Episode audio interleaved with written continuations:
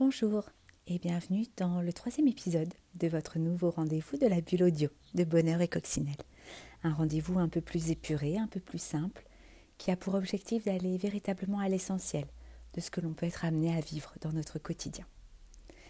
La semaine passée, nous avons parlé un petit peu de nos émotions, ou en tout cas de notre perception dans notre vie des moments agréables et désagréables, et que finalement, en fonction de ces moments que nous vivons, eh bien, nous pouvions contacter des émotions qui nous étaient plutôt, euh, plutôt douces à vivre ou plutôt plus compliquées, plus difficiles à rencontrer. Cette semaine, j'ai envie de vous parler d'une euh, personne qui a pu m'éclairer en fait sur le changement de point de vue quant au, regard porté sur notre, notre vie et plus spécifiquement sur nos émotions. Cette personne, je vous en ai déjà parlé, c'est Brooke Castillo. Alors cette, euh, cette coach de vie américaine, en fait, donne une sorte de petite méthodologie. Alors la cartésienne que je suis euh, aime bien les petites euh, méthodes, même si je reviendrai plus tard dans, dans cette bulle audio sur, sur une dimension peut-être un peu plus spirituelle des choses. Mais en tout cas, aujourd'hui j'ai envie d'évoquer avec vous cette petite méthode, cette technique qui peut vous aider au quotidien à peut-être moins vous laisser submerger par le négatif. Ce que nous explique pour Castillo, c'est que finalement, dans notre vie, nous sommes amenés à rencontrer pardon, un certain nombre de circonstances et que ces circonstances sont neutres. En effet, euh, finalement, lorsque l'on va traverser notre vie, notre journée, eh on va être amené à rencontrer un certain nombre d'événements. Et en fait, ces événements en tant que tels ne sont ni positifs ni négatifs. Par exemple, euh, un rendez-vous que je peux avoir avec mon patron n'est ni positif ni négatif. Euh, le fait de devoir réaliser un trajet d'une heure de route n'est en soi ni positif ni négatif. En revanche, vous voyez bien que si je vous parle à chacun ou à chacune de votre patron ou d'un trajet en voiture d'une heure, possiblement vous allez vous retrouver à vivre, à ressentir quelque chose de plutôt agréable ou au contraire de moins agréable, voire d'inconfortable, voire même complètement désagréable. Ce que nous explique Brooke Castillo, c'est que ce que vous allez ressentir, donc peut-être de la peur, de la colère, ou au contraire de la joie, euh, de l'excitation, tout ça, ce sont des émotions. Mais contrairement à ce que l'on pourrait croire, ces émotions ne viennent pas directement en lien avec les circonstances, le fait de rencontrer votre patron ou de faire un trajet d'une heure de voiture. En réalité, il y a une étape qui se produit de manière totalement inconsciente entre cette circonstance et l'émotion que l'on va ressentir de manière associée à cette circonstance. Et en fait, cette étape, c'est ni plus ni moins une pensée. Alors je m'excuse un petit peu, mais comme vous l'entendez, je suis un petit peu prise. Je pense que c'est les pollens de printemps qui viennent encombrer un petit peu ma, gorge et ma voix. Donc pour reprendre, d'une circonstance donnée, donc prenons l'exemple de je dois rencontrer aujourd'hui mon patron, eh bien il va y avoir une pensée qui va venir malgré moi se coller à cette circonstance chouette, j'adore les entretiens que je peux avoir avec mon patron, c'est quelqu'un avec qui je nourris des échanges très fructueux, euh, ou bien chouette, aujourd'hui je sais qu'on va aborder euh, euh, bah, les résultats de mon année, et donc comme j'ai eu de très bons résultats l'année dernière, bah, on va nécessairement évoquer une prime ou un bonus, ou bien encore, oh là là mon Dieu, j'appréhende énormément ce rendez-vous, puisque finalement il va me parler, c'est certain, de euh, ce que j'ai pu euh, lui déposer comme dossier la semaine dernière. Et je sais que voilà c'est pas du tout les résultats qu'il attendait. Et donc c'est évident que voilà il va me faire des remontrances. Et donc je, n'ai pas du tout envie d'avoir ce rendez-vous.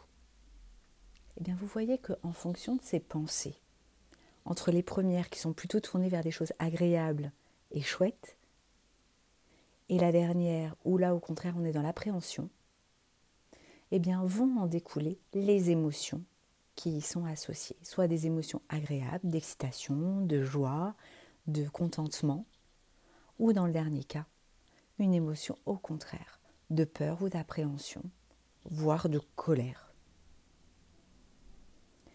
Ce que je, veux vous expliquer en fait au travers de, cet outil, c'est que finalement ce modèle qu'on peut appeler le modèle de Brooke, eh bien, nous explique que nous n'avons pas forcément euh, à subir nos émotions.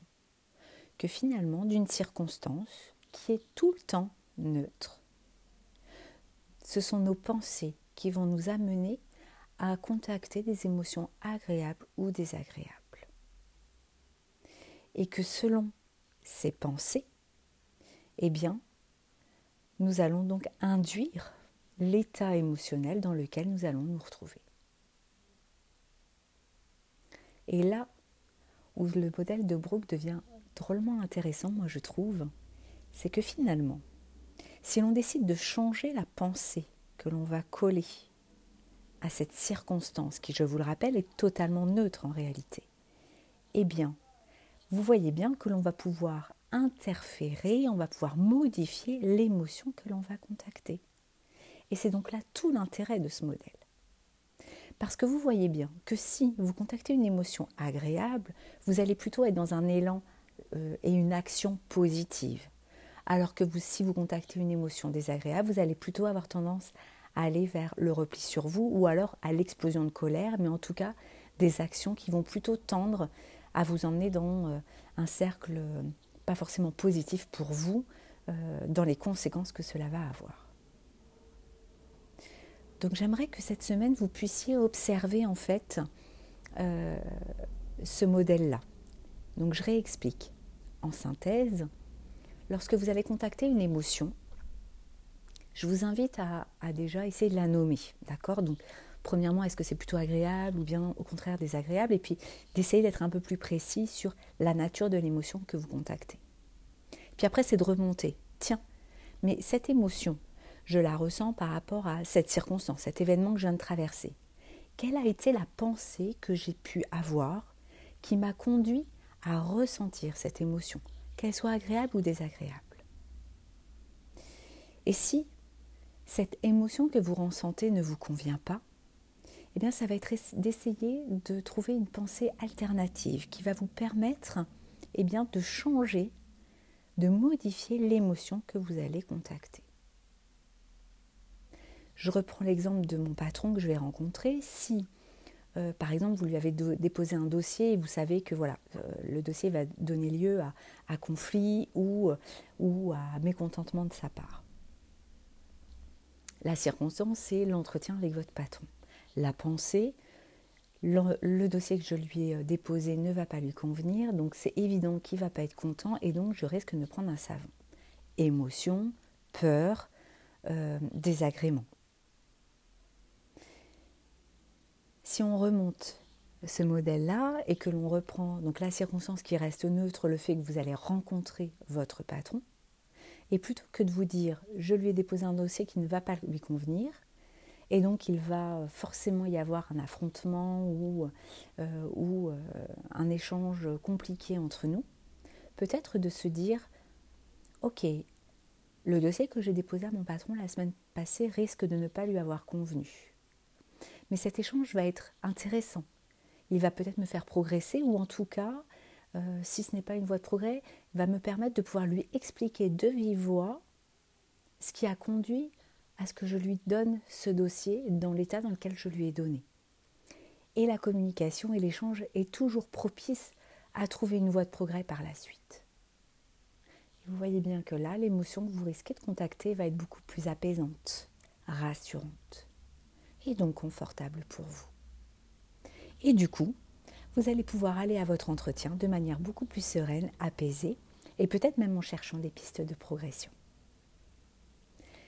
Alors je vous laisse cette semaine à essayer d'expérimenter ce fameux modèle de Brooke et n'hésitez pas à, voilà, à me déposer des questions, des commentaires, voire même à des, des, expériences que vous avez vécues, que vous avez à vivre et que vous avez un peu de mal à décortiquer. Je me ferai un plaisir de vous répondre pour vous aiguiller et vous aider un peu plus.